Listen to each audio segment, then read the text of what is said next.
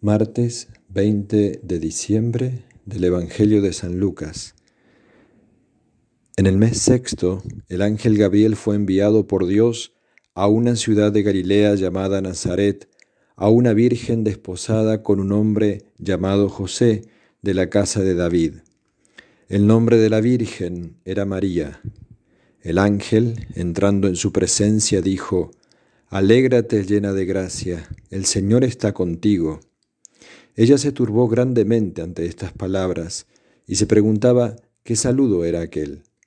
El ángel le dijo, No temas, María, porque has encontrado gracia ante Dios. Concebirás en tu vientre y darás a luz un hijo, y le pondrás por nombre Jesús. Será grande, se llamará Hijo del Altísimo. El Señor Dios le dará el trono de David su padre reinará sobre la casa de Jacob para siempre, y su reino no tendrá fin.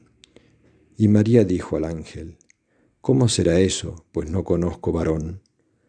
El ángel le contestó, El Espíritu Santo vendrá sobre ti, y la fuerza del Altísimo te cubrirá con su sombra. Por eso el santo que va a nacer será llamado Hijo de Dios.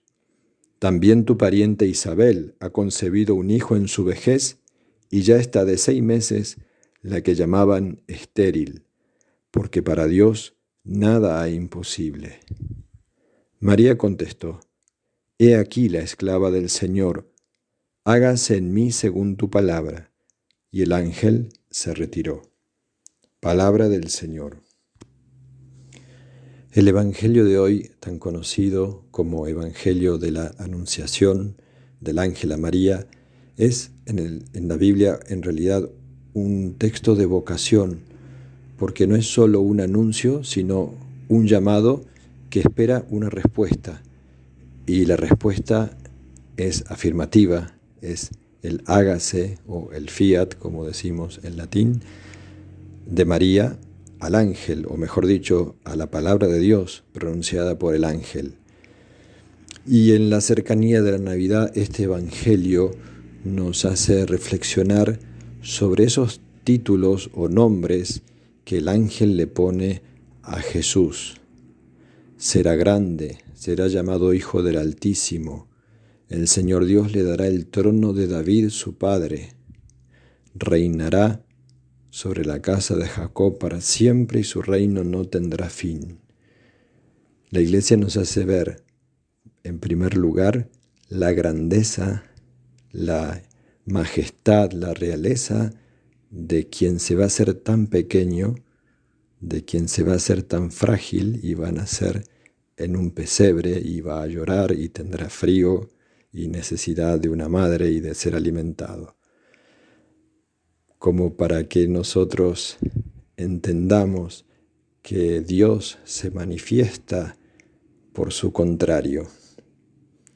La infinitud de Dios en el tiempo, eh, la majestad de Dios, en la pobreza, en, casi, en, casi en la nada, en, un instante del tiempo, em, la fecundidad de Dios en la virginidad de María. En fin, es tan grande el misterio que nos hace pensar que a Jesús lo tenemos que adorar no solamente el 24 a la noche hecho niño, sino cada día en el sagrario, adorarlo y considerar cuánta majestad y cuánto amor que quiere venir a acercarse hacia nosotros, a llenar nuestros corazones, a salvarnos. Cuánto amor. Y qué hermoso designio, qué, qué hermoso el estilo de Dios, la belleza que Él tiene para realizar su obra. Eh, cuánta belleza para poder reparar la fealdad del pecado. Pidamos a María Santísima, la Reina del Universo, que al verse anonadada o al verse conmovida por las palabras tan sublimes que le dirige el ángel, diciéndole que será la Madre de Dios, la Reina del Universo, la Reina del Rey del Universo, la madre del Rey del universo, pues ella, como, como toda respuesta, se, se, postra, se humilla y he aquí la esclava del Señor. Dios pudo hacer su obra porque encontró en María una humildad abismal, porque la encontró totalmente vacía de sí misma, la pudo llenar eh, no solamente espiritualmente, sino físicamente. El, verbo toma su carne porque todo lo que hay en María es del Espíritu Santo. Gloria al Padre, gloria al Hijo, gloria al Espíritu Santo.